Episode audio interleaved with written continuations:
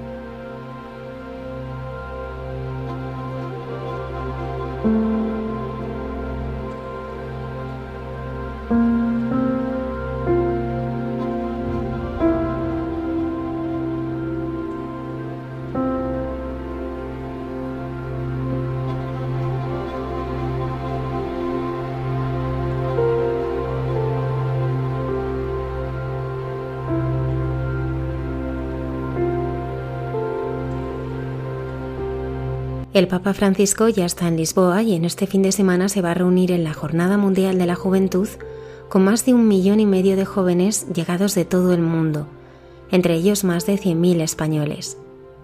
Nos hemos querido unir a este acontecimiento a través de las vivencias que ha tenido allí el padre Miguel Márquez, acompañando a los grupos de peregrinos vinculados a la espiritualidad de la Orden del Monte Carmelo. La hermana Lucía es una de las protagonistas de esta jornada mundial y esta noche la conoceremos mejor a través de los escritos que nos dejó y que Carlos García Costoya ha ordenado y publicado para poder conocer la relación de Sor Lucía con la Virgen María. Cayetana Jairi Johnson nos habla de algunos descubrimientos recientes que se han hecho en Jerusalén y que nos permiten conocer mejor los relatos evangélicos. La hermana Carmen Pérez nos ayuda a descubrir qué admiraban las personas que escuchaban a Jesús. Comenzamos.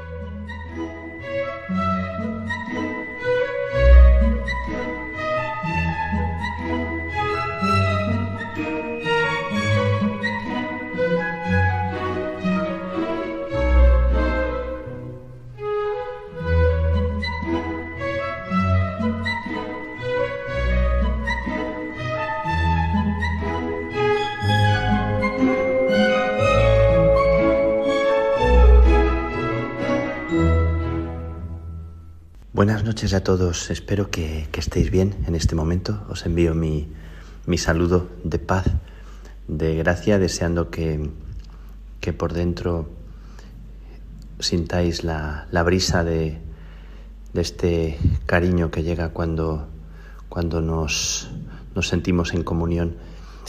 Y quiero compartiros la, la alegría que llevo dentro, que se me ha quedado dentro, pegada dentro en el recuerdo que me arranca una sonrisa de estos días vividos con los jóvenes en Fátima, en eh, la previa de la Jornada Mundial de la Juventud. Muchísimos grupos, muchísimos jóvenes se acercaron a Fátima antes de empezar la jornada, antes del día 1, y también yo me, me reuní con un grupo importante de unos 200, 250 jóvenes vinculados al Carmelo.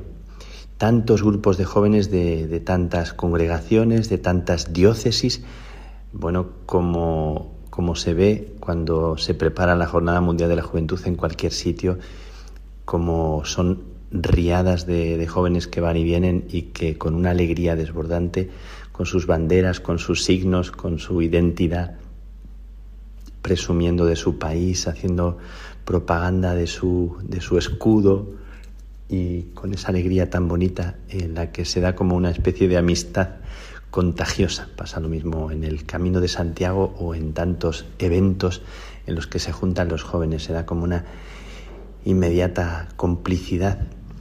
Y se me ha quedado dentro este sentimiento después de encontrar también a jóvenes de distintas partes del mundo, algunos conocidos y, qué alegría tan bonita cuando se renueva la amistad con jóvenes con los que he compartido tantas experiencias de pastoral, de encuentro, de camino, de marcha, de momentos de silencio y momentos de, diversión, de reír, de, de jugar y también de rezar, de hacer silencio. Y estos días han sido días así, sobre todo una jornada muy especial, que fue una jornada, la del día 31, el último día del mes de julio, la que pudimos hablar, compartir, escuchar las preguntas de los jóvenes, las inquietudes en un momento de encuentro tan bonito donde delante de los jóvenes tuve que responder a sus preguntas durante más de media hora. Bueno, siempre es algo arriesgado el tener que responder, pero también algo muy bonito el responder desde lo que sientes, desde lo que percibes y también de, desde lo que tú mismo te preguntas. Y bueno, pues quiero, quiero agradecer este encuentro, quiero agradecerle a, María en Fátima, que eh, señalo que, esta alegría que experimento al recordar y al eh, haber vivido este encuentro con los jóvenes, me queda también dentro por el sabor mariano, el sabor que, que María me ha dejado dentro, recordando siempre como aquel pasaje evangélico donde dice que María visita a su prima Isabel y cuando se la encuentra, cuando se encuentran, el niño que lleva a Isabel dentro le brinca eh, dentro, salta de alegría. Yo siento que en los encuentros verdaderos, en los encuentros donde, donde hay sinceridad, donde hay una actitud de no juicio, donde hay una sincera comunión entre las personas, y esto saben mucho los jóvenes de esos encuentros espontáneos, brinca por dentro el corazón y se renueva algo que es eh, muy necesario para todos nosotros. Yo siento que es muy necesario para mí, lo pensaba estos días, cuando estoy visitando lugares, también enfrentando problemas, situaciones no fáciles, tantas cosas que escuchamos y que acogemos, tantas soledades, tantas situaciones tan duras, tan que se nos cuelan dentro, que atraviesan los ojos y el corazón y el alma, cuando escuchamos las personas que que mueren, eh, los que en el desierto, en el norte de África, son, son apartados y mueren, eh, en tantos desiertos de la vida, en, eh, en, el mar, en este mar nuestro que, que, esconde dentro de sí tantos sueños de personas que intentando llegar a, a la tierra prometida que les han prometido, pierden la vida, o tantas personas como recordábamos estos días de Ucrania y de tantos sitios.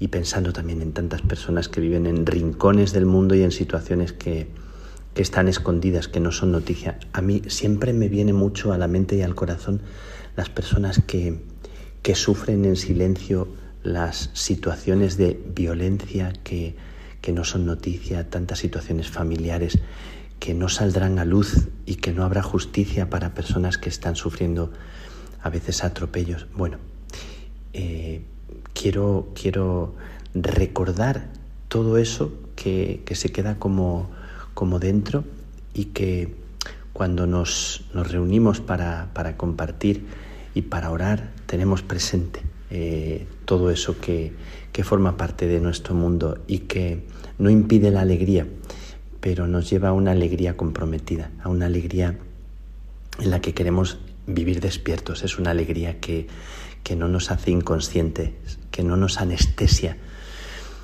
Algunos me decían en, Ucrania que los jóvenes se divierten en Kiev y parece como si dieran la espalda a la guerra. me lo decían con dolor mientras otros jóvenes dan la vida y se juegan la vida y, están luchando. Em, bueno, pues cómo convertir toda esta alegría, todo este entusiasmo, todo esto que yo he vivido también de María, por lo que me ha tocado sentir su cercanía de madre, de hermana en este tiempo, cómo me ha por dentro inyectado como esa frescura que necesitamos. Decimos que son tantas situaciones negativas en la vida, seguro que tú que me estás escuchando tienes cosas que te inquietan, a veces que te, que te pueden asfixiar, que te roban el ánimo, te roban el sosiego, te preocupan eh, y parece que la vida en un tanto por ciento a veces se, nos va o discurre en tanta, tanta inquietud y sin embargo mm, no nos es eh, fácil siempre abrir, abrir el corazón, abrir la vida a, saborear, a disfrutar eh, y a sentir que es un regalo el disfrutar. Como siempre cuando de, hablaba de mi madre, decía cuando se tomaba el helado, un helado de fresa o del sabor que fuera, disfrutar el helado, ¿no? Y eso me lo enseñó con su actitud. ¿Cómo disfrutar? Bueno, pues eso me pasó, me ha pasado. Este 31 de julio, último día del mes de, de María para nosotros, los carmelitas, en Fátima. Qué suerte estar allí, recibir el impacto de las riadas de jóvenes llenos de entusiasmo y de los nuestros también. Cómo dejar que nos evangelicen con su alegría, dejar que nuestro corazón se abra a una frescura que necesitamos renovar. Y me preguntaba esto, ¿cómo renovar la raíz de mi vida, la fuente? ¿Cómo volver a enamorarme cómo dejar que, el Señor en estos encuentros y en cualquier momento de, mi vida renueve lo que, lo que da sentido a mi vida. En ese día hemos celebrado en la Basílica de Fátima, donde están enterrados Francisco, Jacinta y Lucía, Lucía más recientemente. Ha sido un impacto muy fuerte el conocer a Lucía. Os invito a conocer a la hermana Lucía, lo que podáis a través de, de los documentos o de Internet, una persona tan especial, Carmelita descalza, y que vivió tantos años en el Carmelo con una obediencia preciosa, con una fidelidad estupenda, con un amor a la iglesia, con un amor por la Eucaristía y también viviendo eso en comunidad, eh, recibiendo la visita de tantísimas gentes y sin embargo manteniendo la discreción, una actitud de humildad. Bueno, me ha impresionado mucho. Y hemos celebrado la misa en esa basílica y he dejado mi, el trocito de proyectil que tenía de una bomba de Ucrania desde hace un año y medio, lo he dejado en la tumba de, de hermana Lucía. Llevaba en mi bolsillo desde hace un año y medio ese trocito de metralla que me dio una madre de familia me lo puso en la mano y me dijo para que reces por nosotros, para que nos acompañes con la oración, para que no te olvides. Y lo he tenido siempre, lo he enseñado a mucha gente. Y ahora pues me vino así al corazón, ofrecerlo en la tumba de Lucía para pedirle a Lucía y pedir a todos los jóvenes que estaban allí que, que recemos juntos por la paz, que no sea solo una cosa externa, que, que si hay guerra en una parte del mundo, hay guerra en mi país, en mi pueblo y en mi propio corazón y que nos haga despertar. Pedimos, hemos pedido por, por esa paz y me he emocionado. En ese momento era un momento muy emocionante y ha quedado ahí con un eh, ramo de flores. Bueno, pues he, rezado y me he venido con esa impresión de la, de la presencia de María que siempre en mi vida ha traído un, un aire tan de frescura, tan de renovación y he compartido con mis hermanos y mis hermanas de Fátima y también me han evangelizado con su vivencia, con su experiencia y con su servicialidad. Y bueno, no os sorprendáis, pero me he venido a otra esquina del mundo eh, porque tenía eh, una visita y una reunión importante aquí en, en la India. No he contado mucho de la India en mi viaje anterior de hace unos meses, que estuve 50 días visitando toda la India, porque no podía informar es una prohibición que nos hacen para que no, se haga ningún tipo de proselitismo eh, religioso. Sin embargo, ahora sí quiero contaros que he venido al sur de la India a compartir con los hermanos de una provincia, la provincia de Malabar, y estamos aquí. Ya llevamos un par de días compartiendo, eh, dialogando, discerniendo y pidiendo luz al Señor en medio de, de su caminar. Os pido una oración por ellos y estamos aquí, en otra cultura, en otro contexto, tanto por descubrir, una sorpresa, todo, todo. Y tantas vocaciones, muchísimas vocaciones. Aquí en la India tenemos 1.300 carmelitas y muchísimas vocaciones de, de jóvenes que necesitan acompañamiento, discernimiento. Una tierra tan fecunda. Ahora dicen que la India ha superado en habitantes a la China, pero no importa el número. Eh, lo que importa es que hay un crecimiento, una frescura y también muchos problemas, como en todas partes, pero también una necesidad muy grande de, luz, de gracia, de fuerza. Os encomiendo a todos estos hermanos y, y me encontraré, me seguiré encontrando con ellos, con los jóvenes, eh, con esas miradas tan impactantes y las miradas de las mujeres con los niños, la gente sencilla, esos ojos que te atraviesan, que están llenos de, de vida. Os quiero mostrar alguna de estas fotografías de las personas en una capilla pequeñita que sobrecogía en un lugar tan tan sencillo y desde este lugar quiero enviaros también mi oración, rezar por la Jornada Mundial de la Juventud, que está tan presente para todos nosotros, que sea tiempo de gracia allí donde estamos, desde aquí, desde la India, la tierra de, Tagore, la tierra de Gandhi, la tierra de tantos hombres y mujeres orantes en una cultura tan rica, tan rica, quiero presentar ante vosotros esta oración para que Dios nos despierte a la verdadera espiritualidad, al verdadero corazón de la oración y el Señor nos haga hombres y mujeres de, de profundidad, de hondura.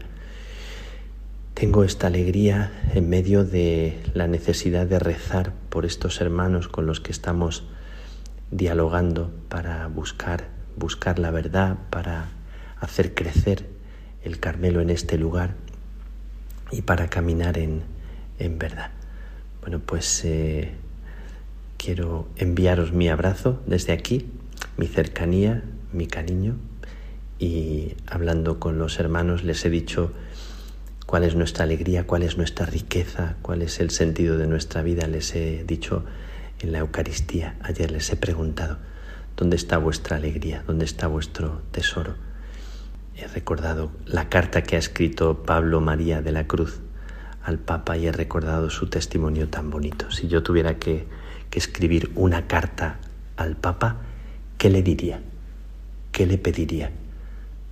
¿Qué le comunicaría? ¿Qué le diría de lo que siente mi corazón en este momento? ¿Cuál es mi alegría? ¿Cuál es mi esperanza? ¿Cuál es mi desafío? Pues os dejo la pregunta y también os la hago. ¿Cuál es tu alegría? ¿Y cuál es tu tesoro en este momento, en medio de las dificultades? Mi alegría y, mi tesoro es en este momento los hermanos que Dios me ha regalado y, y lo que vivo ahora, ahora mismo, como don, como don de Dios. Y dentro de unos días camino hacia la casa de mis hermanos para disfrutar de unos días. Ojalá vosotros tengáis también esta oportunidad yo ya me gozo, disfruto y me brinca el corazón nuevamente de pensar en ellos, de compartir con ellos y de dejarme también querer y quererlos. Que, que el Señor te cuide, te acompañe, que la bendición de Dios Todopoderoso, Padre, Hijo y Espíritu Santo descienda sobre ti y te acompañe, te acompañará siempre, todos los días.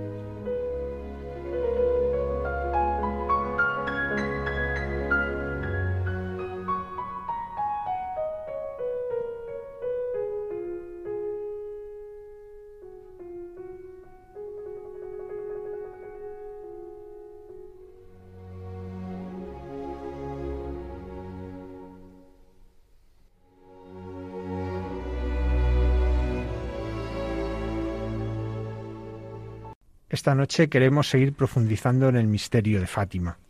Y queremos conocer más a Lucía, la mayor y la más longeva de los videntes de Fátima, y en especial su vida después de las apariciones, que transcurrió en parte en Galicia, cosa que muchos desconocen. Nos acompaña para ello el periodista y escritor Carlos García Costoya, que es director de Serión Comunicación y Publicaciones.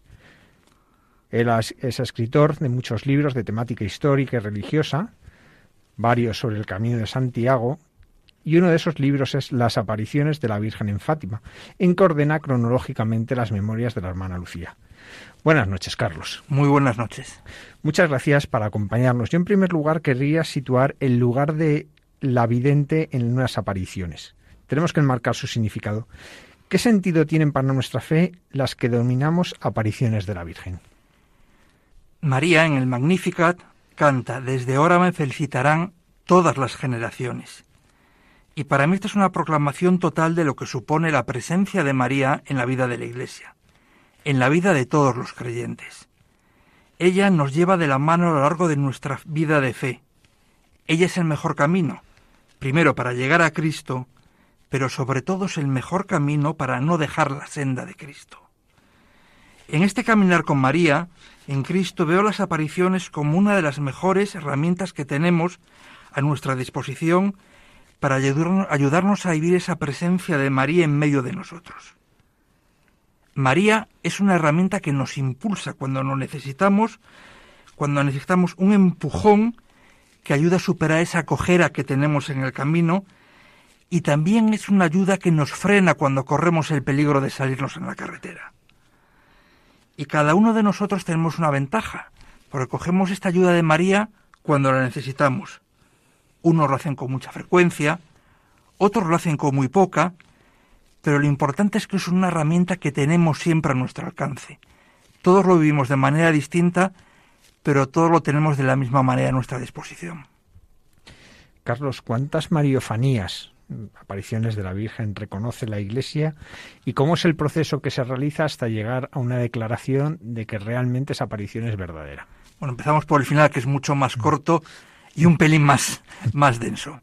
Es un procedimiento canónico, digamos, el procedimiento habitual que hay en estos casos, que tiene una fase diocesana y luego una segunda fase en la Santa Sede.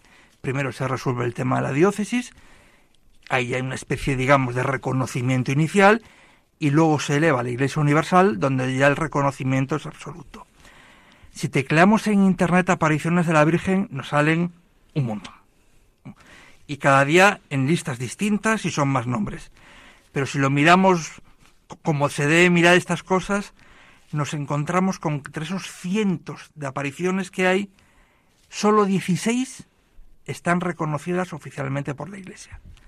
Y yo te propongo un reto. Si cogemos ahora papel y lápiz, 15 nos salen seguro. Algunas se nos escapará, pero 15 nos salen prácticamente segura. Pero en todo esto, lo que debemos tener claro cuando nos acerquemos a una aparición de la Virgen es saber si está reconocida o no por la Iglesia. Cierto que es cogiendo el espíritu del Vaticano II, de la presencia de María y todo, que una aparición no reconocida puede acercarnos a Dios. Pero también es cierto que una aparición no reconocida puede desviarnos del camino. Por eso hay que tener un pequeño espíritu crítico a la hora de acercarnos a una u otra aparición. Y aquí la mejor manera es documentarse y leer un poquito. Y está muy bien dejarse llevar por el corazón, pero primero dejarse llevar por la razón. Soy muy racionalista, lo siento. Sí, bueno, y que, es un proceso muy serio que la Iglesia de verdad quiere mostrar la verdad. En este lugar del proceso y de lo que es una aparición, ¿a quién denominamos vidente y cuál es su importancia? ¿Cuál es la importancia del vidente en una aparición mariana? Los videntes son personas escogidas por María para transmitirnos su mensaje. Si analizamos las dos apariciones más destacadas y más reconocidas de todos los tiempos, que son Lourdes y Fátima, por cierto, apariciones muy, muy, muy semejantes en el desarrollo y en todo, nos encontramos con que los videntes son niños, preadolescentes, por decirlo de alguna manera, personas muy sencillas y dicho de una manera fría con una formación más bien escasa. Pero las dos o todos los personajes destacan por una misma cualidad. que le dicen sí a María. O sea, tú puedes ser muy grande, muy pequeño, pero la clave aquí no está en la pregunta, sino en la respuesta. En ese sí que le dicen a María. Y yo creo que esta es la principal lección que debemos aprender de los videntes. La exégesis del mensaje está muy bien. El estudio de la aparición y las palabras de María evidentemente nos pueden ayudar y sobre todo nos pueden ayudar a ayudar a los demás, que en el fondo yo creo que es a lo que debemos buscar. Pero lo fundamental es dejarnos cautivar por la sencillez de Bernardita, de Jacinta, de Francisco, de Lucía y decirle sí a María. Carlos, vamos ya a Fátima. ¿Por qué las apariciones de Fátima son tan importantes, tienen tanta trascendencia? Y de hecho, probablemente en eso que decías, ¿no? Si hacemos una lista de las apariciones públicas reconocidas, lo primero que nos sale es Fátima y Lourdes. Exactamente, uno le sale primero una, yo creo que más por proximidad que por importancia, pero las dos son muy, muy semejantes. Pues muy bien, una primera visión global enmarcada en la historia y sobre todo en la vida de la Iglesia, la trascendencia que han tenido, que tienen y que tendrán, y digo tendrán con todo el convencimiento, Fátima y Lourdes es totalmente incuestionable. Una de las sentencias de la sabiduría popular que más me gustan es cuando una madre le preguntan a cuál de sus hijos quiere más.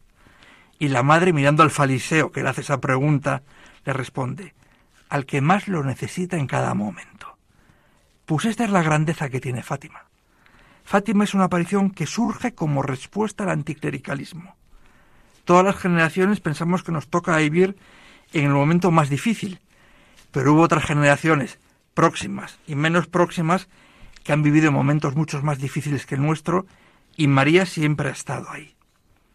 Un segundo factor es que una aparición alcanza a todo el mundo, desde la persona más sencilla al vicario de Cristo.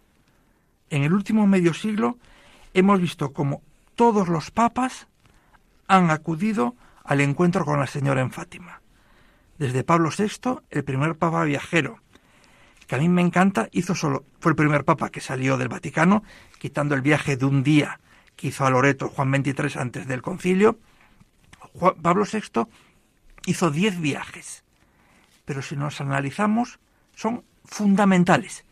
En una lista que haríamos también los diez viajes necesarios para un papa, Pablo VI lo clavó. Pues Pablo VI estuvo en Fátima, Juan Pablo II estuvo en Fátima, Benedicto XVI estuvo en Fátima, y Francisco ha estado en Fátima. El único por cuestión de tiempo que no estuvo fue Juan Pablo I, pero estuvo un año antes. Pero esa es otra historia que estuvo en Fátima y visitando a Sor Lucía en el monasterio de Coimbra. Y un tercer rasgo que destacaría de Fátima es que es una presencia de María que nos llega a cada uno en el momento que lo necesitamos. Y un momento que no escogemos nosotros, sino que María sabe hacerlo. Yo si nos fijamos, por mi historia particular, yo tengo un dato muy concreto en Lourdes y todo el mundo, el impacto más gordo es un impacto nunca preparado. Un viaje que no esperas, que vas con una intención y acabas de otra manera. En mi caso, por ejemplo, yo fui de camellero a Lourdes buscando una experiencia mariana y acabé con una experiencia eucarística tremenda. Y esos momentos los elige María, no nosotros. Entonces, por lo tanto, son uno de los rasgos, los tres rasgos que destacaría de Fátima respuesta al momento, que alcanza a todo el mundo y que a cada uno nos llegue en el momento que más lo necesitamos. Carlos, tú has publicado recientemente las apariciones de la Virgen en Fátima. Hay muchos libros publicados sobre Fátima. ¿Qué aportan, qué aporta tu libro, tu investigación al conocimiento de estas apariciones? Todos decimos que nuestro libro fundamental, evidentemente. Pues en este libro voy a decir justo lo contrario. Es un poner a limpio un trabajo previo para un libro que todavía no ha aparecido. Me estaba acercando a la figura de Fátima, a la figura de Lucía, y lógicamente dije, vamos a ver si la vidente es Lucía, que vivió más de 80 años, que escribió muchas cosas, pues el mejor testimonio que tenemos son los escritos de la hermana Lucía. Y fue lo que hice. Cogí, me compré las memorias de Fátima, las compré en... Hay ediciones por ahí más o menos busca las oficiales, firmadas por el santuario, yo creo que son las más reconocidas. La empecé a leer y como que me despistó un poco. Dije, anda, si aquí la memoria solo habla de su prima. Luego en la segunda solo habla del primo y cuenta cosas que ya contó antes. Lo seguí leyendo y veía que iba contando como por trozos, repitiendo el momento y a veces con aspectos contradictorios entre sí. Entonces a partir de ahí ya me puse a estudiar un poquito el tema y descubrí que lo que llamamos las memorias de Sor Lucía en realidad son seis libros de memorias. Seis libros que escribe en una horquilla de casi 60 años, entre 1935 y 1993. Todo comenzó como casi siempre de una manera accidental. A todos, todos estamos enamorados del libro de la vida de Santa Teresa. Sabemos que lo escribió por obediencia. Pues aquí fue mucho más sencillo que eso. En el año 35, 1935, Jacinta, que estaba aterrado en Villanueva de Urem, no vamos a contar toda la historia, en un pueblecito cercano a Justrel, a Fátima, trasladaron su cuerpo desde Vilanova hasta Fátima, para enterrarlo junto con su hermano Francisco. En ese traslado aún se reconocía, siendo 15 años después del enterramiento, el rostro y los caracteres de, de, Jacinta. Entonces el obispo, eh, José Alves Correira da Silva, le escribió una carta a Lucía, que estaba en ese momento en España con las Doroteas, y le acompañó fotografías y le contó lo que había ocurrido. Y Lucía le respondió con una carta contándole detalles de la vida de Jacinta que no sabía nadie. Y ahí el obispo sintió la necesidad que Lucía contase más cosas, porque Lucía prácticamente no había contado nada. Y le pidió a Lucía que pusiera de puño y letra todos los recuerdos que tenía de Jacinta. Esto es lo que se conoce como la primera memoria. A partir de ahí empieza a escribir y el obispo de vez en cuando le va pidiendo que escriba sobre determinados aspectos. Si en el año 37, lo que sea la segunda memoria, le pide que escriba sobre las apariciones, cómo fueron las apariciones. Lucía lo describe y aquí incluye por primera vez las apariciones del ángel. Son tres apariciones que preceden a las apariciones de María y que hasta entonces nunca habían hablado de ellas. Jacinto y Francisca, perdón, eh, Francisco y Jacinta murieron sin contar nada y Lucía prácticamente no había dicho nada.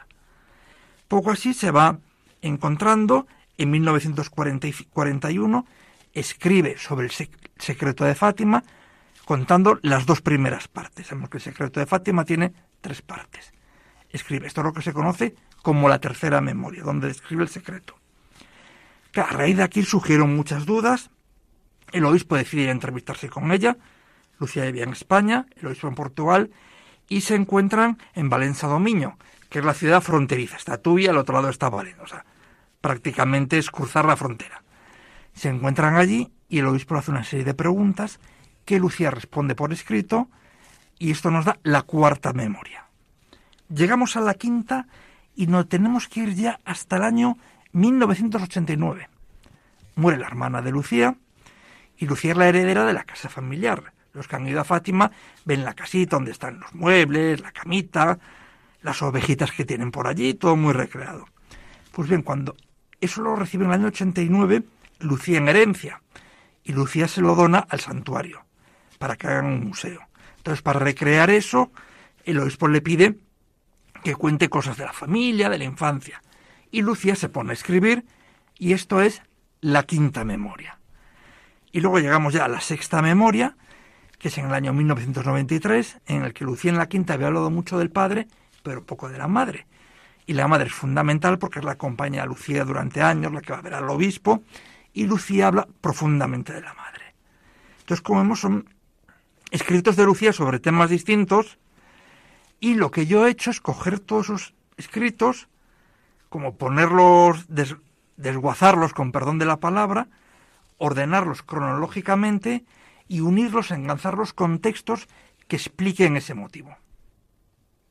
Queremos conocer mejor a Lucía. Hemos hablado en este programa muchas veces de las apariciones de Fátima, pero hoy tenemos el privilegio de tenerte aquí, que el poder profundizar en la memoria de Lucía te ha ayudado a conocerla. ¿Cómo era ella? Lucía era una adolescente que por mucho que digan, de tonta no tenía un pelo. Eso sí, era una adolescente que nació en una aldea del interior de Portugal al principio del siglo XX y lógicamente no nacen como un premio Nobel allí, nacen con los mismos requisitos que nacen. De hecho, cuando ella nació, no había colegio para niñas. De hecho, una de las cosas que le encarga a la Virgen es que aprendan a leer, que son traducido del portugués de la época, es decir, que vayan a la escuela. Y justo providencialmente, al curso siguiente se crea la escuela de niñas. Solo había para niños. Y empieza Lucía a poder aprender y escribir. Pero si hubiese que destacar tres rasgos de, de Lucía, señalarían tres que yo creo que la enriquecen. La humildad, la reflexión y la fuerza. Lucía era humilde porque era sencilla por su origen, pero era humilde también por su forma de vida. Pensemos en las apariciones de Fátima, tuvieron lugar en 1917. Ella murió en 2005, más de 80 años después. Fátima, mundialmente conocida. Los papas habían pasado por allí. La historia del tercer secreto, con todo, la tercera parte del secreto, lo que eso conlleva. Y Lucía, durante estos más de 80 años, siempre vivió en la más absoluta de las sencilleces. Estuvo siempre marcado por la humildad, nunca fue más ni quiso destacar, ni siquiera ya cuando la reconocía todo el mundo estando en el Carmelo de Coimbra. Reflexión. ¿Por qué digo reflexión? Porque Lucía era una mujer que pensaba. Esto los gallegos y los portugueses somos un poco semejantes. Evitaba los prontos, que los prontos muchas veces es consecuencia de la soberbia o de la falta de, la, de la reflexión. Lógicamente una adolescente inquieta, pero luego de, de religiosa siempre se dejó guiar por las manos de Dios, esforzándose por entender en cada momento lo que Dios le pedía. O sea, no actuaba, sino pensaba, reflexionaba, a veces salía con un poco de retraso, pero era para cuando salía estar seguro de lo que hacía. Y luego la fuerza. Si vemos las fotos de Lucía, porque da gusto ver a personajes, sí que hay fotos, o sea, ella de momento está en proceso, pero bueno, ves a los primos que son santos ya y tenemos las fotos, la casa, la cama donde dormían. Para mí parece maravilloso eso. Pues bien, vemos a Lucía, una monjita mayor, con las gafas, ahí medio cohibida, como las imágenes que tenemos de la Madre Teresa. Los que tuvimos la suerte de conocerla ya era una ancianita venerable, poco más. Pues bien, pues es una mujer que partiéndose de esa sencillez y forjándose en la fuerza, tenía algo muy claro. Todo lo que decía, lo decía con todas las palabras y ante quien fuese. Ella había dicho que era humilde, que era sencilla, que reflexionaba, pero cuando hablaba, hablaba con la fuerza del convencimiento, con la fuerza de que la señora, de que la Virgen se lo había dicho, y se tenía que decir al Papa Juan Pablo II. Lo que ha hecho está mal, así la consagración no vale, pues se lo decía, cosa que casi nadie haría. ¿Cómo vive ella las apariciones del ángel que nos decías que se conocen realmente a raíz de, que ella lo escribe? Eh, ¿Cómo lo vivió ella? ¿Cómo refleja ella en sus memorias esta vivencia de aquellas apariciones? Las, en su día ella cuenta que vivió las apariciones sin saber lo que estaba ocurriendo. De hecho, ella lo interpreta posteriormente a las mariofonías y dice, ah, pues esto es lo que nos decía el ángel. Ellos que llaman el ángel de Portugal, que entabla un poquito con la mitología, digamos, clásica portuguesa, y hoy en día se entienden como el mercurio que la prepara para todo. Es el que les enseña a orar, el que les prepara para interpretar lo que es una aparición. Es como un entrenamiento. Dice, ah, pues una luz es una aparición. Ya cuando llega la Virgen, dice, ah, ya es una aparición, sin pensar qué nos está ocurriendo. Ya saben rezar, de hecho, en las apariciones de la Virgen, ellas rezan las oraciones que el ángel le enseñó y poquito a poco lo van desarrollando. También vemos esto que ya lo cuenta, pero a nivel público porque las memorias no fueron hechas públicas hasta el año 1942. Hasta 25 años después de las apariciones, no se supo que el ángel se le había aparecido. ¿Y cómo vive las apariciones de la Virgen? De una manera muy sencilla. Y yo que me enrollo mucho, aquí voy a ser claro. aceptando la misión que la señora le encomienda. Antes decía el sí, pues lo mismo. Dice sí, lo asume, lo acepta y se pone en marcha. Y yo creo que esa es la clave. Escuchar escuchamos todos, pero en marcha nos se ponen muy poquitos. Y es lo que tenemos que aprender de Lucía. ¿Qué repercusión tiene para Lucía convertirse en una de las videntes del mayor acontecimiento del siglo XX? Nos hablas de su humildad, pero cómo ella vivía este encontrarse de repente eh, en el centro de atención de tantas personas asombradas por el misterio que ha vivido. Aquí destacaría tres fechas para enmarcar. Lucía nace en 1907. Las apariciones se producen en 1917. Y ella muere en 2005, a punto de cumplir 98 años. Ya fue durante 88 años la portadora del mensaje de María. Pues bien, estos 88 años ella los vivió, primero formándose como persona y luego como religiosa. Ella tuvo una vida religiosa, luego se podrá hablar de ella, no muy fácil, o sea, tuvo una vida un poquito dura, no, no entró, ah, esta es la vidente, le vamos a dar la mejor celda, el mejor puesto, pues no, todo, todo lo contrario. Y ella lo hizo y en todo se guió por dos palabras, amor y servicio. Y esto fue amor y servicio a María, amor y servicio a la Iglesia, y amor y servicio a todos los hombres. Nunca pensó en ella, sino que siempre pensó en los demás. Yo tuve la suerte de visitar el Carmelo de Coimbra un par de veces, sobre todo en el año 17, en el centenario, y pude charlar con varias monjas que habían convivido con ella. De hecho, la entonces eh, priora, la madre Celina, que justo murió ese año, pues me autorizó a pasar, me enseñó esas cosas que en el Carmelo es casi un privilegio, y me guió una carmelita de ochenta y pico años que había sido cuarenta años compañera de ella. yo me interesaba más el testimonio de esa monjita que todo lo que estaba viendo. Una experiencia impresionante. Y sigue habiendo compañeras de Lucía que vivieron muchos años allí. Y todos destacan lo mismo. La sencillez, la humildad, el trabajo y el amor. Ella va a tener que dejar Fátima, su Fátima, su lugar, su casa, y va es enviada a Oporto. ¿Por qué sucede esto? Nos imaginamos. Bueno, ahora estamos en el mundo de la televisión, de estos programas, de todo, pero al final lo que cambia es el soporte, la comunicación es la misma. Hoy salen las portadas y entonces va más lento, pero al final todo lo tenía. Tú te dices, hay un sitio donde se ha aparecido la Virgen. Ah, pues voy allí. Ay, aquí vive el niñito que la vio pues yo quiero conocer ese niño.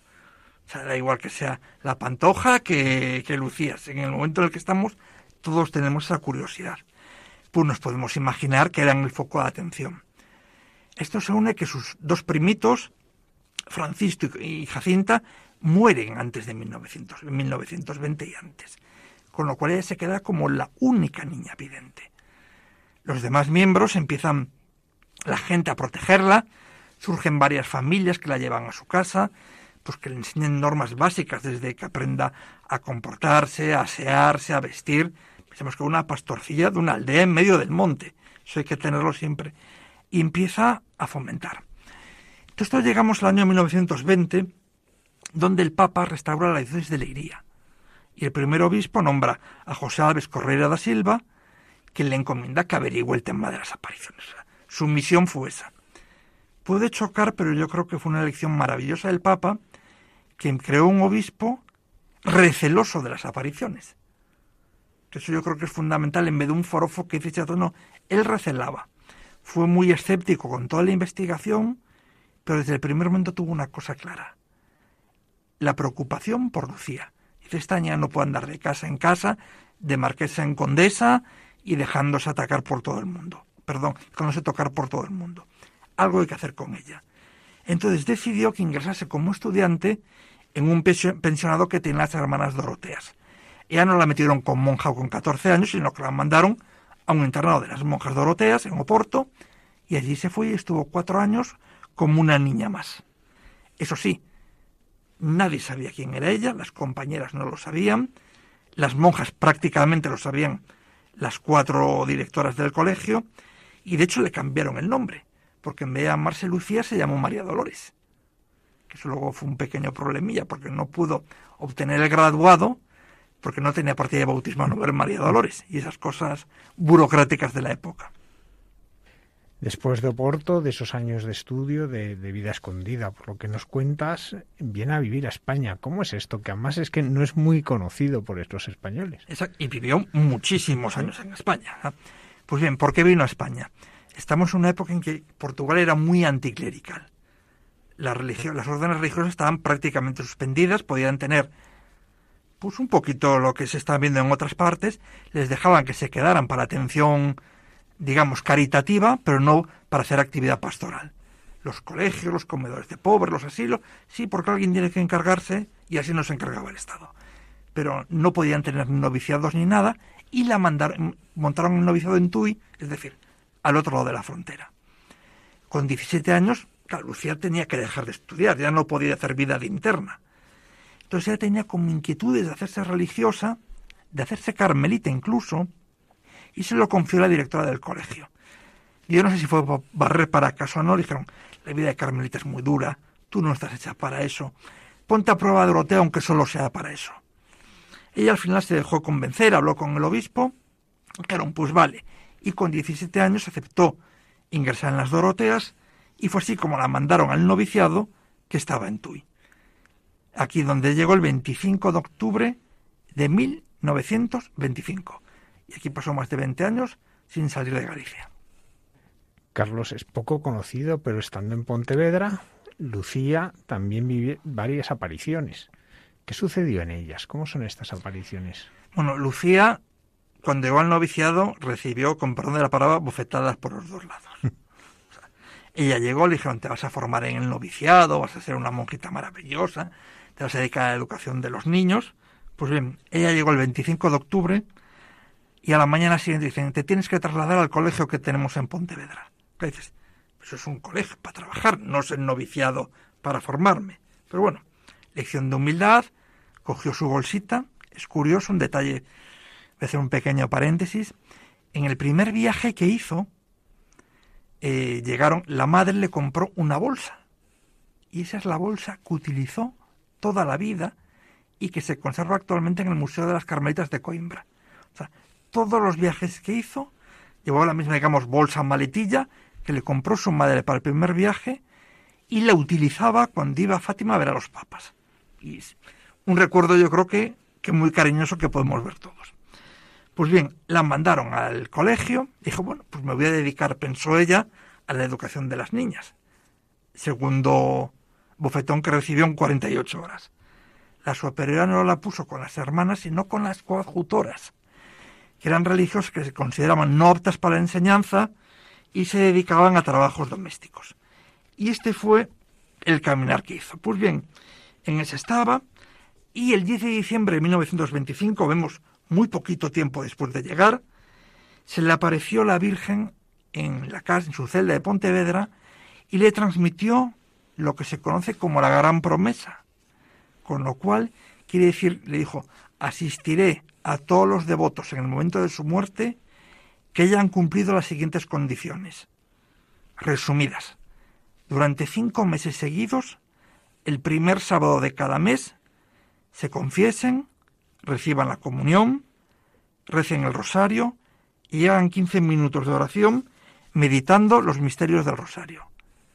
Y esto es la gran promesa que nos ha hecho María, que Lucía nos transmitió y que ahí estamos. Pues bien, antes dije que Lucía era una persona muy reflexiva. Se lo dijo a la, a la directora, se lo dijo a su confesor, dos portugueses por ahí metidos dijeron, bueno, tú espera, tú espera, tú no lo, no lo cuentes por ahí. Y en esas estaba cuando un día que estaba sacando la basura, para que veamos lo que hacía, la encargada de sacar la basura le dice, se encuentra con un niño pequeño y le pregunta si sabía rezar el Ave María. Niño que no se, no se arranca y se pone a rezar el Ave María con él. Y dice, pues vete todos los días a la iglesia de Santa María, la actual colegiata que está en el centro de Pontevedra, y reza todos los días a la Virgen. Ahí acaba la historia. Lucía sigue reflexionando sobre el encargo de la Virgen y al cabo de un par de meses se vuelve a encontrar con el niño. Y le dice, le dice al niño, ¿has hecho lo que te encargué? Y el niño le dice, ¿y tú has hecho lo que nuestra madre te ha encargado? Y en ese momento el niño adquiere transparencia, relumbrancia y descubre que es el niño Jesús. O sea, con lo cual vemos que en esos primeros meses en Pontevedra recibe dos apariciones importantes. La de la Virgen María, transmitiendo la gran promesa, y la del niño Jesús, que es algo mucho más excepcional. Y luego además también tiene una visión de la Santísima Trinidad. para completarlo. Ya... ¿Cómo, fue esto? Esto fue ya en Vigo. Esta vez, eh, perdón, en Tui. Ya la tuvo en la casa que tuvo en Tui. El 18 de julio, hay que explicar por qué regresa a Tui. Sí. El 18 de julio del año 26, Lucía estaba haciendo recados. O sea, era, debemos decir, la basura hacer recados, prácticamente la demandadera de, de la comunidad. Y pasó por delante el convento de las Clarisas y sintió la necesidad, como había adoración del Santísimo, de entrar a rezar. Y no se sabe muy bien por qué, fue al locutorio, dice, mire, yo soy una hermana Dorotea, me gustaría hablar con la priora. La priora la recibe en el locutorio y le dijo que era postulante de las Doroteas, pero que estaba contemplando entrar en clausura. La, la priora dijo, todo está muy bien, pero lo primero que tienes que hacer es hablar con tu confesor y con la superior de tu comunidad yo no voy a sembrar en huerto ajeno, aunque lógicamente le haría ilusión, ¿no?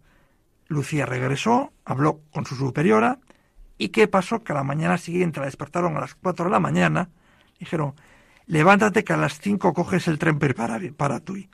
No les debió gustar que, entre comillas, se acercase a las clarisas que la devolvieron para Tui. Llegó a Tui y le dijeron, pues, pues qué bien, aquí te cuidaremos y te prometo, le la, superiora de TUI, que vas a tener la formación que hace años te negamos. Empezó todo y se entró el proceso de, de formación en el noviciado de Lucía. Y así llegamos hasta el 13 de junio de 1929. 13 de junio. Vemos que las fechas nos encajan. Mientras Lucía estaba de oración ante el Santísimo Sacramento, la Virgen le pidió que su corazón fuese, que, perdón, que Rusia fuese consagrado a su corazón inmaculado. Momento en contuvo una visión de la Santísima Trinidad entera. Recordemos que el inicio de Fátima es en 1917, año de la Revolución Comunista. Esto ocurre en 1929. Lo que le dijo en el 17 vendrá a pedirte la conversión de Rusia, que ni entendían según interpretaciones pensaban hasta que Rusia era una señora, imaginemos un niño, era una señora que está por ahí. En el 29 ya se sabía lo que era el comunismo, lo que era Rusia, y la petición fue mucho más fuerte. Desde entonces Lucía lo asumió como una misión propia, escribió al Papa desde 1940, a los papas siguientes, y sin embargo esta consagración no se haría hasta el 25 de marzo de 1984, 55 años después, por no decir con 55 años de retraso. Cinco años después cayó el muro de Berlín, ya que cada uno saque sus propias conclusiones. Carlos, Lucía vive la guerra civil estando en España. Eh, sus, superiores no se plantean evacuarla.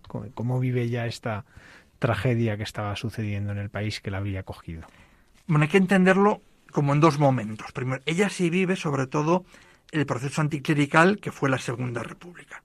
Sabemos, la Segunda República se proclama el 14 de abril de 1931 y el 11 de mayo de 1931 se produce la gran quema de conventos. Era un movimiento muy anticlerical y sobre todo dirigido a los regulares afectaba a todo el mundo, pero tenían el punto de mira en los regulares. Las comunidades se plantearon cómo hacerlo a partir del 34 en la Revolución de Asturias, donde tenemos ya los primeros mártires. Ya la cosa empieza a ponerse un poquito más fea. Algunas Doroteas regresan a Portugal, no se podía regresar, pero Lucía le dice, no, esta no, que en Portugal la tenemos que tener aquí aislada. Y en ningún momento se planteó la, que Lucía se retirase. También hay que entender que Galicia desde el primer momento de la guerra civil es zona nacional, por decirlo en el lenguaje que todos entendemos. No, no fue frente de guerra, sí fue frente de represión, pero no fue frente de guerra. Con lo cual la vida de una religiosa se vio alterada por el ambiente bélico, por la presión política, por todo, pero no hubo como un temor físico para ella. Con lo cual Lucía no lo vivió tan bien. Ella pasó casi todo el tiempo en Tui, solo hizo dos viajes en estos años y en los años siguientes. En, estuvo unos años en Pontevedra, el 34-37, y el 37 volvió a Tui y solo salió de Tui para irse a operar a Pontevedra y después en el 45, el 25 de julio del 45, esos días, que fue a Santiago a ganar el jubileo. Con lo cual, Lucía también abrazó la puerta de Santiago. Eso, eso sí que no lo sabe casi nadie, que Lucía fue peregrina a Santiago. ¿La hermana Lucía regresa a Fátima como peregrina, hablando de peregrinaciones? Sí, sí, sí, regresó a peregrina. Eh, pues sí, se regresó a Fátima. Además, son ocasiones muy, muy señaladas. Ella regresó a Portugal en el año 46. Portugal en el año 46 vivió una explosión mariana. Una de las promesas de la Virgen de Fátima en el año 17 era que la guerra terminaría pronto y que habría una guerra mucho peor, pero que Portugal no entraría en esa guerra. La guerra acaba en el 17 y en el 18 y la Segunda Guerra Mundial Portugal es neutral. Distinto a la no beligerancia de España, Portugal es neutral, con lo cual no vivieron el tremendo horror que vivió el resto de Europa. Acaba la Segunda Guerra Mundial se produce una explosión mariana de agradecimiento a la Virgen y en el año 46 la Virgen de Fátima es coronada. Lucía eh, decide, las, las superiores que debe regresar a Portugal y el 19 de mayo de 1946 regresa a Oporto. Allí estaba y unos días después la superior dice vamos a viajar a Fátima. Nos podemos imaginar la alegría tremenda que sufrió Lucía ella, a pesar de su modestia, fue recibida por el obispo, por todo el mundo, por el rector del santuario. Tuvo una misa en la presidida por el obispo en la capeliña. Y después hicieron un viaje que se conoce como reconocimiento de los lugares de las apariciones. Nos acordamos que Lucía se había ido en el año 2021 y no había vuelto. Claro, los otros pastorcillos no estaban, pues, pues se presentó a la Virgen aquí, aquí fue tal, y llevaron a Lucía, bueno, en vez de aquí fue allí, en vez de en este árbol fue aquel, y sobre todo las apariciones del ángel que no sabían dónde habían sido. Porque Luciano y señaló el lugar de las apariciones. Esto ocurrió en el año 46. Luego ya no volvió, luego veremos los avatares que tiene, y sí regresó con motivo de todas las visitas pontificias. En el año 67 fue Pablo VI, allí estaba Lucía. En el año 82 Juan Pablo II, para dar las gracias, justo un año después del atentado, allí estaba Lucía. Segundo viaje de Juan Pablo II en el 91, allí estaba Lucía. Y el tercero en el 2000 para la beatificación de Francisco y Jacinta, y allí estaba Lucía. Y aquí yo creo que ella intuía que era su última vez, ya tenía más de 90 años, tampoco hace falta ser Einstein para, para intuir, y pidió hacer un nuevo viaje a los lugares de las apariciones con lo cual este viaje fue muchísimo más completo. Es poco conocido que la hermana Lucía había sido Dorotea, es más conocido que entra en el Carmelo. ¿Cómo es este cambio de Dorotea a ir al Carmelo? Ella cuando regresa a Portugal ya tiene la inquietud de ser una religiosa contemplativa.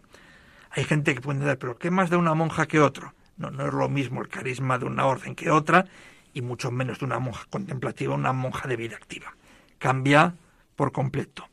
Entonces ella tenía la inquietud. Lo empezó a hablar con el obispo de Oporto, con su confesor, con la superiora, pero que le iban como, como dando largas.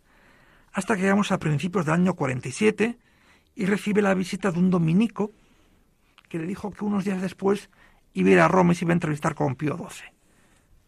Se le iluminó la velita espera un momento, le llevaríais una carta al Papa de mi parte le escribe una carta al Papa, el dominico se la entregué, y de hecho unos días después, el 21 de febrero, el obispo la llama y le dice, acabo de recibir una carta del Papa para disponer que usted entre en el Carmelo. Con lo cual ya todo estaba allanado. Quedaba el proceso burocrático de una orden a otra, pero bueno, eso, los eclesiásticos saben mucho más de esos temas. La gente de la calle, por lo menos, mucho más sencillo. Pues bien, ya teníamos que iban a casar en el Carmelo, pero sabemos que la vocación de las religiosas es doble. Es vocación al carisma, al orden y vocación a un Carmelo concreto. Porque tú entras en uno y ya no, la mayoría ya no sale. Y si sales es para una fundación o para trasladarte. Pues bien, había que elegir un Carmelo. Entonces Lucía dice, bueno, a mí me gustaría el de Viana do Castelo porque está muy retirado y conozco a la priora. El do Porto, barriendo para casa, dijo, hombre, yo creo que es mejor que te quedes en el Oporto. Y el de Leiría Fátima dijo, hombre, yo creo que es mejor que te traslades al de Fátima. Cada uno quería, pues digamos, tener la subera. Pues allí estaba hasta que el 25, el, la Virgen Peregrina de Fátima hizo un viaje a Porto.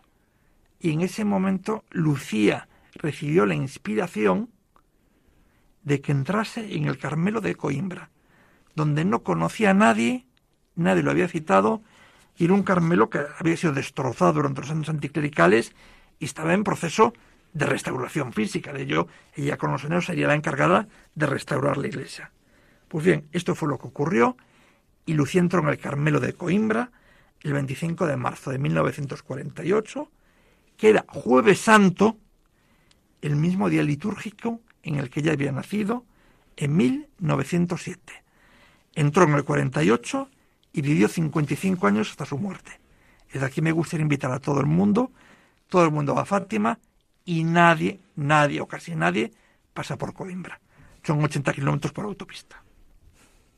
Más facilidad es imposible, ¿no? Sí. ¿Cómo fueron los años que Sor Lucía, estos 55 años en Coimbra? Fueron años de vida de Carmelita, de recogimiento y oración. Ella se encargó, por ejemplo, de, de, colocar la iglesia, restaurar el edificio. Como eso, digamos, le quedó mucho el tema de la vida doméstica, de servicio a las demás, se encargó de todo. Eso sí, no estuvo ni en la portería, ni en el... No, era como una vida mucho más interior. Y sí tuvo una actividad epistolar muy, muy importante. Luego contaba muchas cosas a las hermanas que en el año 2016, ya fallecida Lucía, publicaron un libro delicioso en el cual reconstruyen la vida de Lucía con testimonios de las que convivieron con ella. O sea, un documento maravilloso que también vale la pena entrecortarlo y colocarlo alrededor de las, de las memorias. ¿Cómo fue su muerte? Pues murió como una carmelita. Todos sabemos, bueno, todos no, algunos siguen diciendo tonterías, y perdón la palabra, el famoso Nundimitis de Juan Pablo II en el año 2000. Pues bien, yo creo que Lucía, en ese último viaje a Fátima, en el que hablé del nuevo peregrinación a los lugares, pues hizo prácticamente lo mismo. De hecho, los dos murieron con apenas unas semanas de diferencia nada más. Pues bien, Lucía ya mayor, noventa y pico años, pues el deterioro de que murió pues, de, edad. Cada día tenía una enfermedad nueva. Y lo que antes se llamaba muerte natural, que se ha perdido un poco el concepto. Exactamente. Decía, murió, le paró fallo renal. Vale, pero fallo renal, pero del conjunto. Pues bien, el año 2004 el deterioro cae en picado. Y el 6 de diciembre firmó un documento donde le hacía un rogo a la superiora. A Lucía le habían concedido el privilegio de ser enterrada en el santuario de Fátima, donde ya estaban sus dos primos, en este momento ya beatos, y que canonizarían unos años después. Un gran privilegio, pero ella quiso al menos permanecer un año enterrada con sus hermanas carmelitas en el cementerio conventual de Coimbra. Y esto fue lo que acabó sucediendo. Lucía murió el 13 de febrero de 2005 a la puesta de sol. Esa misma mañana recibió un fax, eso que los jóvenes ya no saben lo que es, y estamos hablando hace 15 años, o sea, no de Juan Pablo II transmitiéndole su última bendición. Juan Pablo II estaba muy malito, Juan Pablo II murió en abril de ese año, y Lucía murió y tuvo una, particular tremenda, tuvo dos entierros. El primero fue en Coimbra, el Papa mandó al cardenal Bertone, entonces secretario de Estado, a persuadir un funeral solemne en la Catedral de Coimbra, fue enterrado el cuerpo en el cementerio conventual y un año después fue exhumado y trasladado a Fátima. Y aquí hubo un acto que me parece delicioso y de una gran trascendencia. El primero vemos que fue el cardenal Bertone y aquí no. Aquí fue una celebración presidida por todos los superiores carmelitas de la Europa. Con lo cual el significado es muchísimo y es un acto que no se conoce. Lucía desde entonces descansa en Coim, perdón, en Fátima, enterrada con el hábito de carmelita sea, murió como una carmelita. Carlos, eh, nos has hablado muchas veces, aparece ahora Juan Pablo II, ¿no? Eh, ¿Una relación tan cercana entre Juan Pablo II y la hermana Lucía? Sí. O sea, la hermana Lucía y los papas tuvieron una relación muy, muy próxima. Ya sabemos que cuando le encargaron escribir el tercer secreto por escrito, que es una historia, hablamos, apasionante, porque ella lo escribió en Tui, de noche, con un lápiz, digamos, casi una mina, y lo llevó caminando a Portugal. Ella, por ser medio, podía cruzar el puente, el famoso puente internacional de, de Tui. El que lo conozca, le guste la ingeniería, es un puente delicioso, el 19. Dicen que es de Eiffel, pero no, pero tiene el tren por arriba, el paso por abajo, los coches y una pasarela peatonal. Pues por allí cruzó Lucía llevando dentro de su hábito el tercer secreto para dárselo al enviado del obispo de Liria que estaba al otro lado. Pues bien, ella desde entonces tuvo una relación muy estrecha con todos los papas. Antes comenté, Pablo VI se acercó cuando fue a verlo y Lucía le pidió hablar con Pablo VI. Pablo VI, que era una persona tremendamente avispada, pero que vivió un momento tremendamente complicado, yo creo que más que Santos Mártir el pobre, sinceramente lo digo, pues Lucía quería hablar con él. Y él como que le, le daba esquinazo. Vale, están aquí en la misa, pero como sorteándolo. Solo los curas lo sabéis hacer muy bien. Pero claro, la gente, luego salió Papa a saludar a la gente y la gente empezó a gritar el nombre de Lucía. Claro, no le quedó más remedio que regresar, coger a Lucía y salir con ella. Pero él no tuvo una relación personal muy estrecha. En cambio, con Juan Pablo II fue tremenda. Con Juan Pablo II se reunió con ella, hablaba con ella, le escribía, contaba todo y sobre todo le transmitió que tenía que consagrar Rusia al sagrado, al inmaculado corazón de María. Juan Pablo II lo intentó hacer y dice, no, no, santidad, que está mal hecho, que hay que hacerlo en las condiciones que, que ha marcado la Virgen. Y se acabó haciendo en el año 84 en Roma, pero llevando desde Fátima la imagen auténtica de la Virgen, no una Virgen peregrina, sino la imagen auténtica. Una vez que salió, lo hizo y cuando se hizo le preguntó, ¿está bien? Sí, ahora está bien hecha. Hay una carta de unos años después en la que Lucía dice todas las veces que se ha intentado y todas las veces que se hacían mal, desde Pío XII hasta Juan Pablo II. Y por eso tuvo una relación tremendamente estrecha. Con Benedicto XVI no lo llegó a conocer de papa, pero sí tuvo siendo cardenal una relación bastante estrecha con él en el estudio del tercer secreto y todo. Carlos, y una pregunta más personal. Para ti el haber eh, ahondado en las memorias de la hermana Lucía, ¿cómo te ha ayudado a crecer en la fe? Pues yo creo, resumiéndolo mucho, que me ha intentado, me ha ayudado a crecer día a día de la mano de María en el amor a Cristo. Pues la clave de María es llevarnos a Cristo. Pues Carlos García Costoya, periodista, escritor, director de sello en comunicación. Pues muchas gracias primero por esta entrevista tan preciosa y también por habernos traído este libro, este libro que habla de las apariciones de la Virgen Fátima, poniendo en orden pues todas las memorias de Lucía, de manera que de un modo muy accesible podamos adentrarnos en la figura de esta vidente Fátima. Muchas gracias a vosotros y buenas noches. Buenas noches.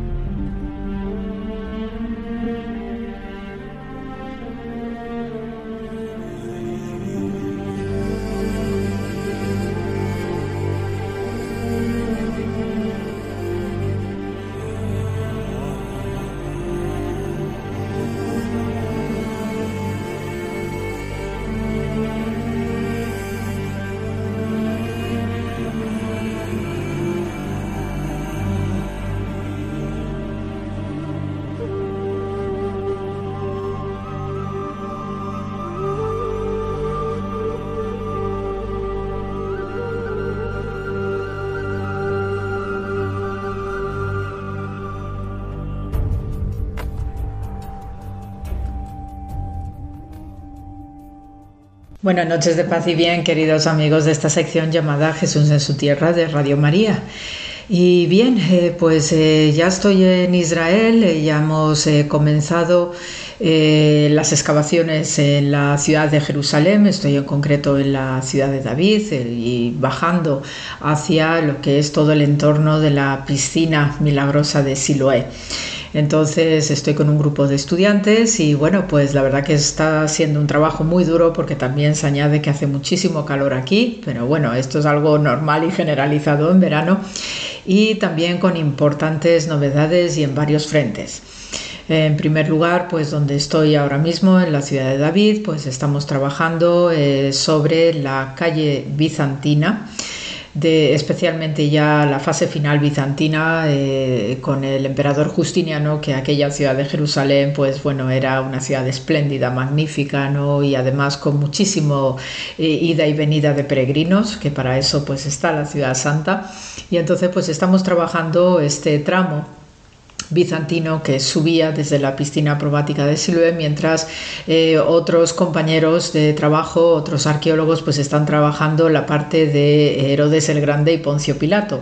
Entonces lo que estamos buscando pues es hacer la conexión entre un tiempo más antiguo, en esos inicios de era cristiana, en concreto con esta calle monumental, que la verdad que es espléndida, de Herodes el Grande y Poncio Pilato, porque luego hay una especie de pequeña interrupción probablemente porque cuando se destruyó la ciudad de Jerusalén, eh, especialmente a partir del, eh, del, año 70 con el emperador Tito y luego eh, vino la siguiente devastación con el emperador Adriano a propósito del fracaso de la guerra de Bar el último intento mesiánico también de Israel pues por recuperar su, su país, pues vemos que hay severas interrupciones de esa calle monumental, que es una vía sacra también para los peregrinos, y ahí pues debieron eh, robar pues algunas losas del suelo, del pavimento, porque eran piedras maravillosamente trabajadas y vienen muy bien cuando uno quiere reaprovechar, sobre todo cuando una ciudad ha sido destruida. Entonces, a continuación, pues viene el momento de la reconstrucción de Jerusalén como Aelia Capitolina en tiempos del emperador Adriano después de la victoria contra Bar y entonces eh, a continuación ya unos siglos después va a venir el momento bizantino. Entonces estamos trabajando en esta secuencia de unión o de por lo menos de comprensión de este tramo tan precioso tan monumental que es este ascenso desde la piscina probática de Siloé hasta la parte alta de la ciudad de Jerusalén en dos momentos muy especiales. Por un lado, donde existía ¿no? este camino, esta calle, ¿no? Eh, vía sacra que llevaba a los judíos al propio templo de Jerusalén. Y luego, cuando estamos hablando de la Jerusalén cristiana bizantina, pues estamos hablando también del trazado de esta misma calle que llevaba a los peregrinos cristianos al Santo Sepulcro. Entonces, eh, la verdad que es un trabajo durísimo en ocasiones y sobre todo con este calor. Eh, por la mañana primera hora, que es cuanto más fresquito está, a las 7 de la mañana, pues hacemos cadenas de cubos que pueden llevarnos tranquilamente unas dos horas eh, para vaciar todos los cubos que vamos eh, trabajando durante el día. Y entonces, pues hablando ya con los otros compañeros arqueólogos, te van enseñando pues, por dónde van haciendo, no van descubriendo los tramos de calles. Eh, también, pues, eh, es un trabajo sumamente minucioso, muy, muy profesional. Y bueno, pues ahí, estamos, ¿no? Haciendo todo lo posible. Nosotros, en la parte que nos toca, que ya está la, a vista, pues estamos eh, con este nivel bizantino y tenemos que localizar inmediatamente debajo que ya tenemos las alcantarillas de la época romana, ya las tenemos ahí expuestas, tenemos que seguir trabajando este tramo romano para ver cómo podemos enlazar con esos inicios de era cristiana. Y pues eh, a propósito de lo que os menciono, ¿no? de esta peregrinación o esta vía sacra que se había convertido para llevar a los eh, peregrinos cristianos al Santo Sepulcro, también hay importantes novedades en cuanto a las obras de mantenimiento y restauración y también arqueología en el mismo Santo Sepulcro. Y entonces pues también es otro de los momentos que me tiene fascinada pues ver ahora los trabajos que se están haciendo de consolidación del suelo del Santo Sepulcro, eh, que ya el equipo anterior ateniense había detectado importantes grietas, eh, especialmente con respecto a lo que es el el, pavimento, ¿no? lo, que, lo que estaba sosteniendo el edículo, eh, había momentos ya que se notaban grietas importantísimas, entonces el equipo que restauró el edículo pues inmediatamente dio el aviso pues para eh, poder hacer un trabajo de consolidación importante y ahora es la Sapienza de Italia, la Universidad Sapienza,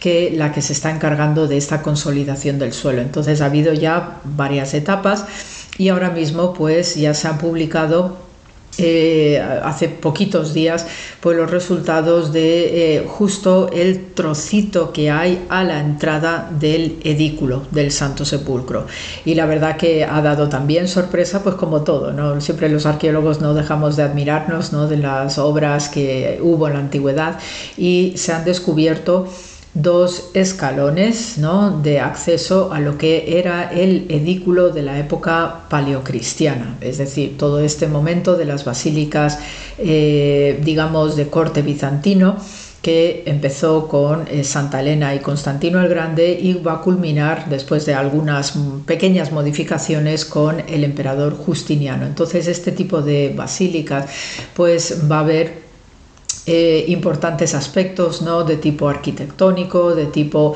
eh, modélico ¿no? de lo que eran estas basílicas paleocristianas. Entonces, efectivamente, pues han encontrado esos restos, esos dos escaloncitos que conducían al edículo paleocristiano bizantino y eh, en lo que hoy conocemos como la capilla del ángel dentro del edículo actual, pues también se han descubierto, se han expuesto, pues la continuación, una vez que uno subía esos dos peldaños, como uno accedía a lo que es el lugar más santo donde el banco de pudridero de la tumba de Arimatea.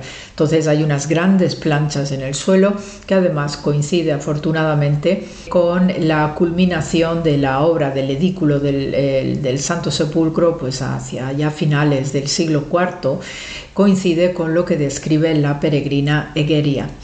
Eh, nuestra galleguiña, nuestra española eguería. Entonces, pues es fascinante ¿no? ver que estos trabajos arqueológicos pues realmente ¿no? están dando un sentido a la historia sagrada, un sentido histórico, material de nuestra historia eh, que compartimos ¿no? entre judíos y cristianos y la verdad que trabajando en todos estos frentes pues tenemos realmente una dimensión extraordinaria de lo que las gentes, ¿no? esas personas anónimas que no conocemos, que no sabíamos, no sabemos cómo se llamaban, pues eh, iban y venían ¿no? pues a sus veneraciones, a sus devociones y tanto judíos como cristianos pues realmente nos están dando una dimensión extraordinaria ¿no? gracias a la arqueología, gracias a sus textos también, a las descripciones de tantos peregrinos ¿no? que vinieron a Tierra Santa, especialmente a Jerusalén, y la verdad que es admirable ¿no? cómo eh, se trabaja la ilusión también puesta en estos pico y palas diarios ¿no? que tenemos y todas las toneladas de tierra que movemos para luego observar de primera mano pues como esos peregrinos describían los lugares santos cristianos a la par que también los judíos nos hablaban de sus lugares santos, ¿no? de peregrinación en Jerusalén. Así que la verdad que es un momento muy especial ¿eh? para todos y sobre todo para la fe. Así que con estas descripciones y primerísimas noticias en el programa de hoy, pues eh, se os manda muchísimo amor como siempre y ya hasta la semana que viene. Gracias por la escucha.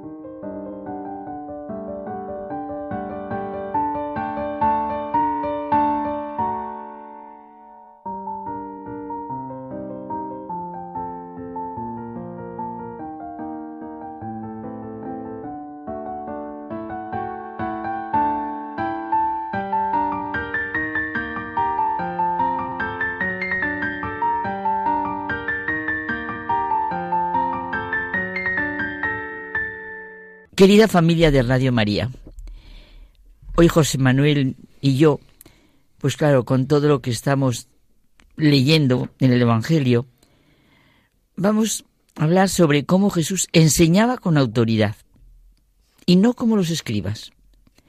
Es que en el fondo de nuestro corazón sí que sabemos lo que realmente es una persona que tiene autoridad. Su manera de ser es la que transmite algo que mueve, que despierta, que hace ver. Claro, por supuesto, no hablamos de personas autoritarias, sino con autoridad. ¿Verdad? La autoridad de la verdad, de la humildad. Bueno, en una palabra, la autoridad del bien. Mira, ahora que estás diciendo esto de la autoridad, me viene a la cabeza que ya en el derecho romano había una clara diferenciación entre la autoritas y la potestas.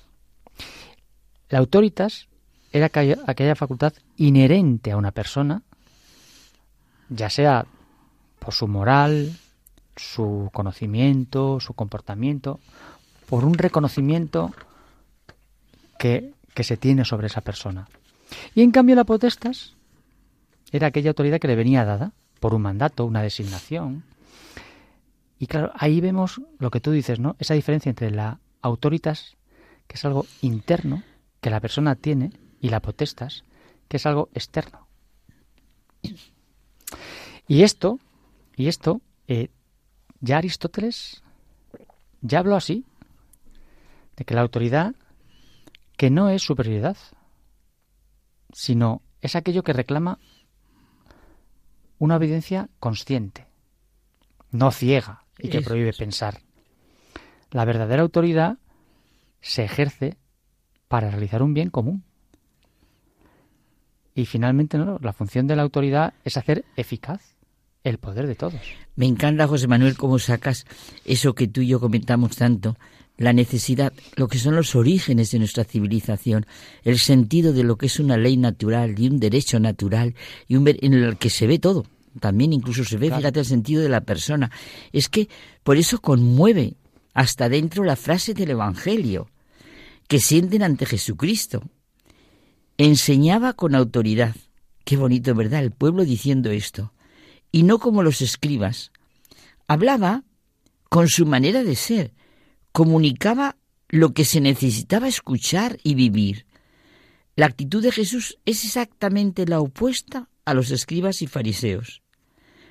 Él es el primero en practicar el mandamiento del amor que enseña a todos y puede decir que es un peso ligero y suave porque nos ayuda a llevarlo juntamente con él.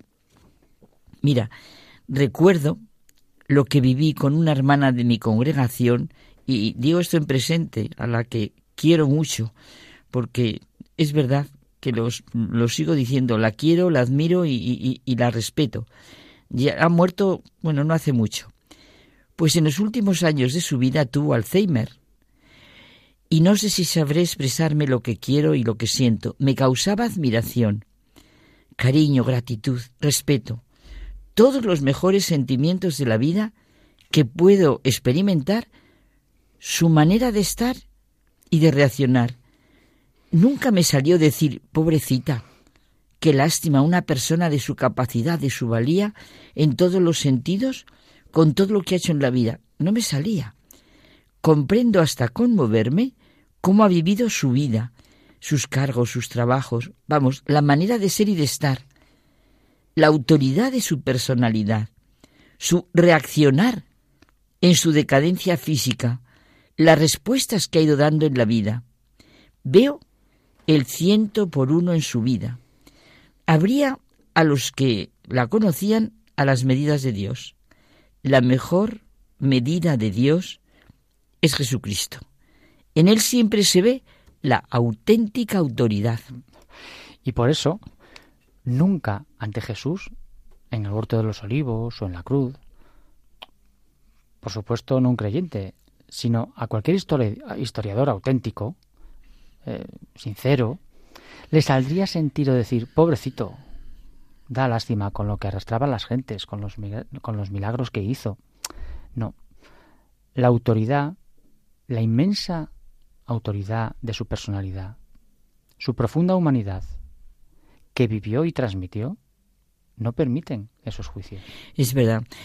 Todo en él, en su actitud ante el sufrimiento y la muerte, es un chorro de luz, de fuerza, de agua viva que lleva a la vida eterna y precisamente en su actitud ante el sufrimiento y cómo nos lo iba anunciando durante toda la vida.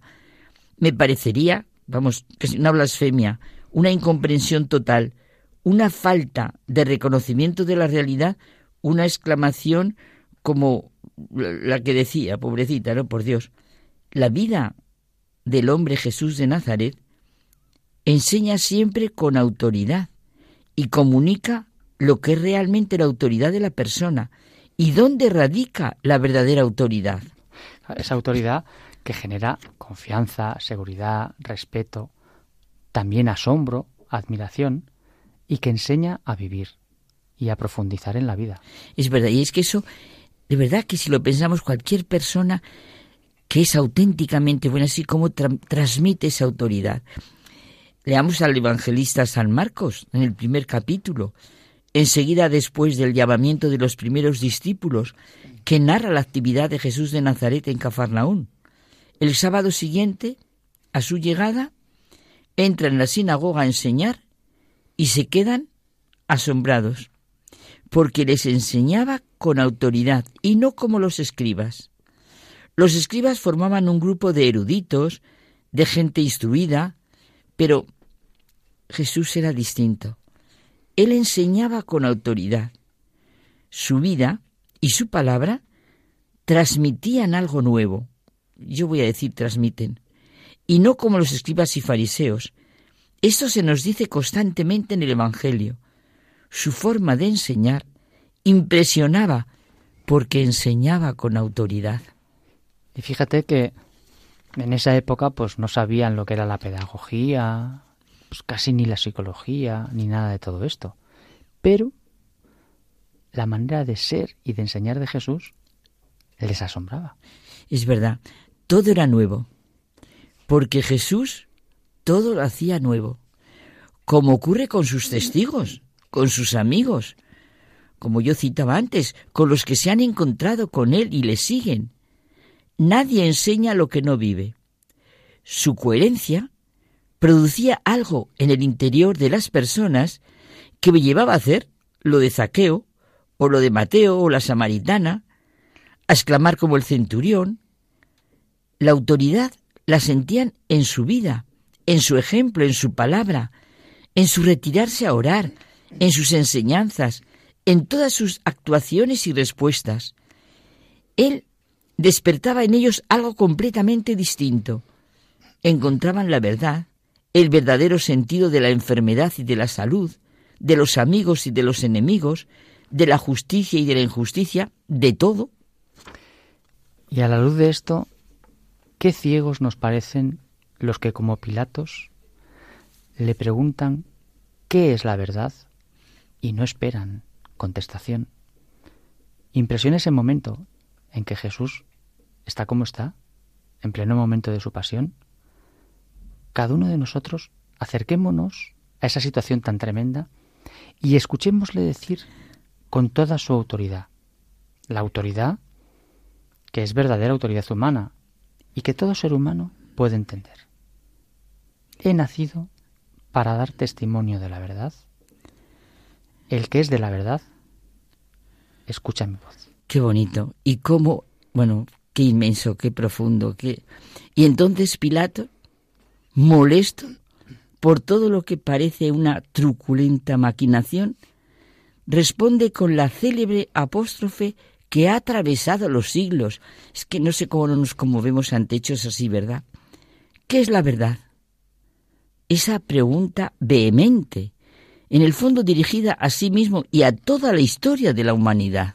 Y lo que más llama la atención a mí de hecho me lo ha llamado siempre, es que sin esperar la respuesta, se levanta para marcharse. Sí, quizá José Manuel fue un escéptico que había asistido a muchas disputas teóricas y estaba persuadido de que la verdad no existe, o si existe, no les dado a los hombres el conocerla. Esto parece que lo oímos en nuestro momento, ¿verdad? Qué profunda pena y lástima, qué amargura. Le fue concedido en aquel excepcional día de su vida contemplar el rostro de la verdad, la verdad humanada, y no la supo reconocer. Que no nos pase a nosotros, Dios mío, que sepamos encontrarte. En su poder, vanidad y soberbia no tenía autoridad. No vio lo que después han visto millones de hombres sencillos y humildes. Él no fue consciente de lo que dejaba pasar en su vida.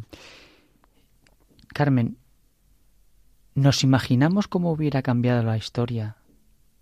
La suya también. Lo que estaríamos ahora comentando si al menos Pilato se hubiera detenido ante él, como los dos centuriones romanos. Mira, uno de ellos fue el que dijo las palabras que inspiran la oración que todos los días decimos al Señor yo no soy digno de que entres bajo mi techo.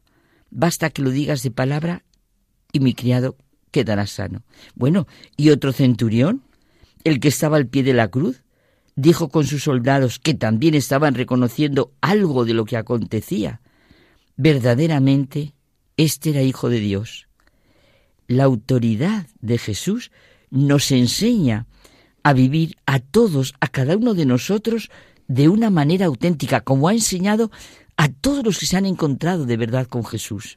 Claro, y como nos enseña la autoridad de tantas personas que nos podemos encontrar en nuestro camino. Podíamos leer el Evangelio desde el principio sintiendo la autoridad tanto de Jesús como de Jesús, como de María, como de los que se han encontrado con él. Pues hasta la semana que viene. Pues buenas noches.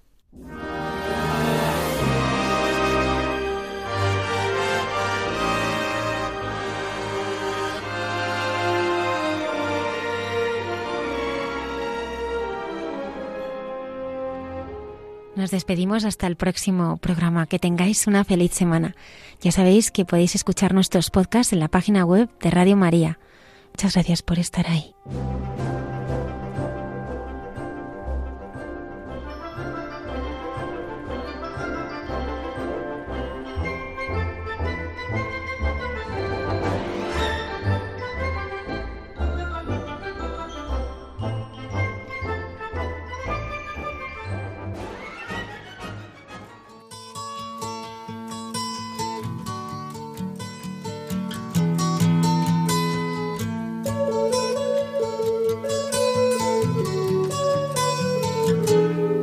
Han escuchado en Radio María Hay mucha gente buena, un programa que dirige Almudena Delgado.